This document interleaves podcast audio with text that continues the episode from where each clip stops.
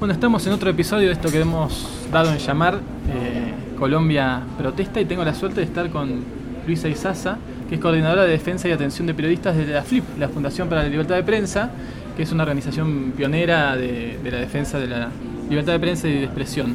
Y queremos, bueno, consultarte, Luisa, respecto del rol del periodismo, de los periodistas en estas revueltas, en esta última semana, que, están viendo, si están recibiendo denuncias, si están viendo que hay algún tipo de obstáculo eh, sistemático o común respecto a la práctica periodística y qué están, qué están haciendo ustedes, cómo están observando esto. Hola Francisco, pues sí, en efecto hemos estado registrando números récord de agresiones contra la prensa durante estas jornadas de manifestación del paro nacional. En los tres primeros días de protestas, que es donde registramos agresiones, registramos números que superan la, el número de agresiones que documentamos en 2013 durante 75 días de protestas del paro nacional. Fueron, fueron 75 días de, no fueron 75 jornadas de protesta, pero se alargaron en 75 días, distintas jornadas. O sea, en los tres primeros días de, esta, de estos sucesos de los últimos días, más agresiones a periodistas que en los 75 días de aquella vez. Las igualan o superan, ah. pero por lo menos las igualan. Entonces, eh, el, número de agresiones sí es muy alto, lo cual nos genera muchísima preocupación. Pues desde la, desde la FLIP somos los primeros en resaltar lo importante que es ese trabajo periodístico que acerca la información a las personas.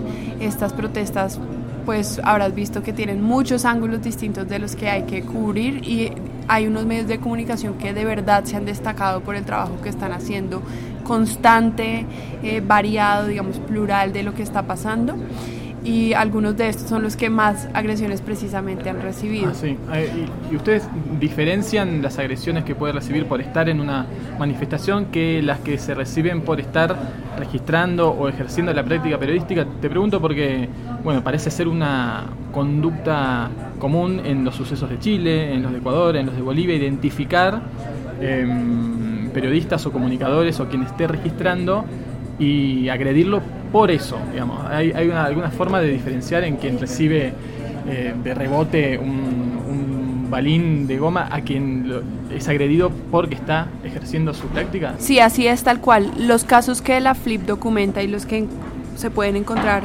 en nuestros reportes, informes, comunicados de prensa, etcétera, son casos en los que la agresión está motivada específicamente por el ejercicio periodístico. En, en, el caso de las marchas hemos visto sobre todo agresiones de policía, son, los que más agreden y en la mayoría de los casos las agresiones vienen luego de que los periodistas están documentando abusos de la policía contra manifestantes o enfrentamientos de los manifestantes. Entonces la policía advierte que, la, que los periodistas están registrando esto y se van en contra de ellos. No son solo estos casos, digamos, de que están registrando eh, las agresiones de la policía a los manifestantes, pero siempre, si los, nosotros los denunciamos, es cuando se ha advertido el trabajo periodístico o cuando el periodista está en cubrimiento. Otros tipos de casos, por ejemplo, los de eh, periodistas que terminan gaseados, como decimos acá, eh, entre la multitud, pues es desafortunado, pero no son casos que nosotros documentamos. Em, ¿Qué, tipo de, de agresiones hay? ¿Son solo eh, digamos, violencia física o hay otro tipo de, obstáculos o hay otro tipo de, o por lo menos de las denuncias que han recibido ustedes? Sí, pues como te dije, el principal agresor está siendo la Policía Nacional, ya sea la Fuerza Disponible Normal o el equipo antimotines especial de la policía. Entonces, de la policía, las agresiones más frecuentes son las agresiones físicas, definitivamente de todo tipo, pero hay otra agresión que nos preocupa especialmente, que son las detenciones arbitrarias. Estas son especialmente fuertes para un periodista que simplemente por estar haciendo cubrimiento periodístico te meten en un camión y pasas la noche en una estación de policía o algo por el estilo. ¿De esto ha habido en estos días? Sí, hemos documentado por lo menos seis casos. Ah. Entonces, estas son muy graves, cumplen con el propósito de finalizar o, de acabar con la transmisión periodística, distinto a lo que sucede con algunas agresiones que todas son graves, pero digamos que permiten que el periodista se recupere y siga en ese momento cubriendo, pero estas ya terminan. La detención hace que, el registro finalice ahí y también una suerte de amedrentamiento, ¿no? Exacto, claro, súper intimidatorio. Porque pues yo no sé si yo me sentiría tan presta para seguir el cubrimiento al día siguiente si la noche anterior pase la noche en una estación de estas. Pero bueno, no, no es solo policía, también hay agresiones de, de particulares, de personas normales. La, en la mayoría de los casos son encapuchados. Eh, algunas de estas son agresiones físicas y también hemos visto robo de material periodístico.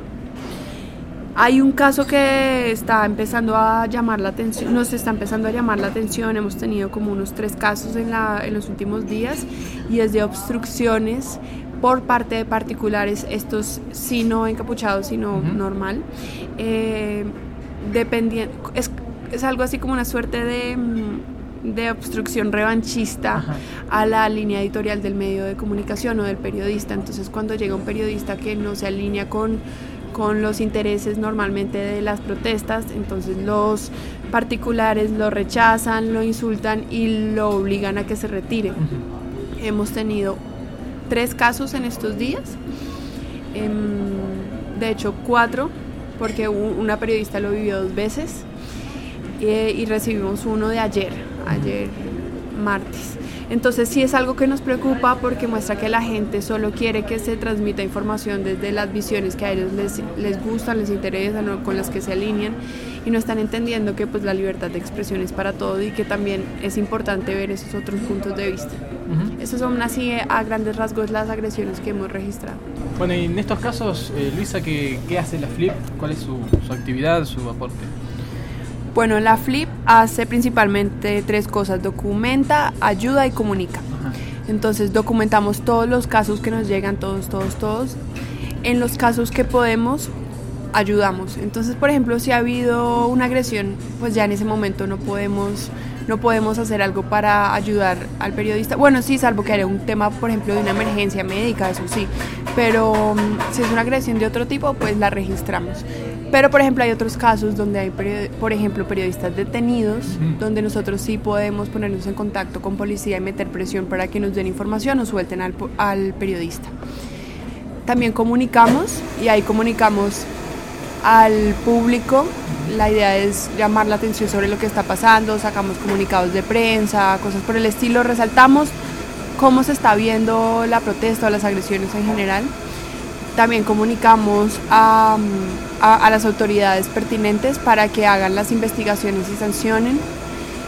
Em, y buscamos también reuniones para tratar estos temas. Nosotros tuvimos una reunión antes de las protestas, algo así como una reunión preventiva, donde hablamos con la policía sobre casos que nos estaban preocupando desde antes de las protestas. Si quieres ya te cuento.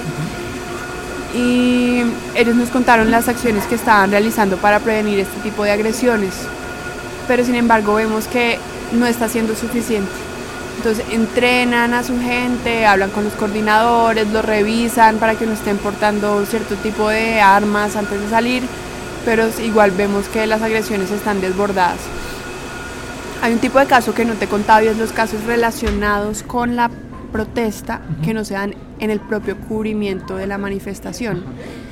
Entonces hemos tenido por ahí unos cuatro o cinco casos relacionados. Entonces, por ejemplo, unos días antes de la protesta, la policía envió una solicitud a 070 para que se sacara de internet una publicación que ellos habían hecho sobre cómo autoprotegerse de las agresiones del SMAT. Mm, también hubo un allanamiento a un medio de comunicación, que estos allanamientos, quiero aclarar, son ordenados por la fiscalía, no por la policía, pero la policía los ejecuta. Y la manera en la que, en cómo se ejecutan, también o como se ejecutó este puntualmente, que es el de cartel urbano, pues también deja mucha, mucho que desear. Hay otros casos, por ejemplo, de, mm, de cosas relacionadas, digamos, cubrimientos relacionados con el, con el paro, pero que no sean ahí en la manifestación. Entonces, todo este clima de miedo que nos están creando ha generado reacciones bien particulares en grupos de vecinos, por ejemplo.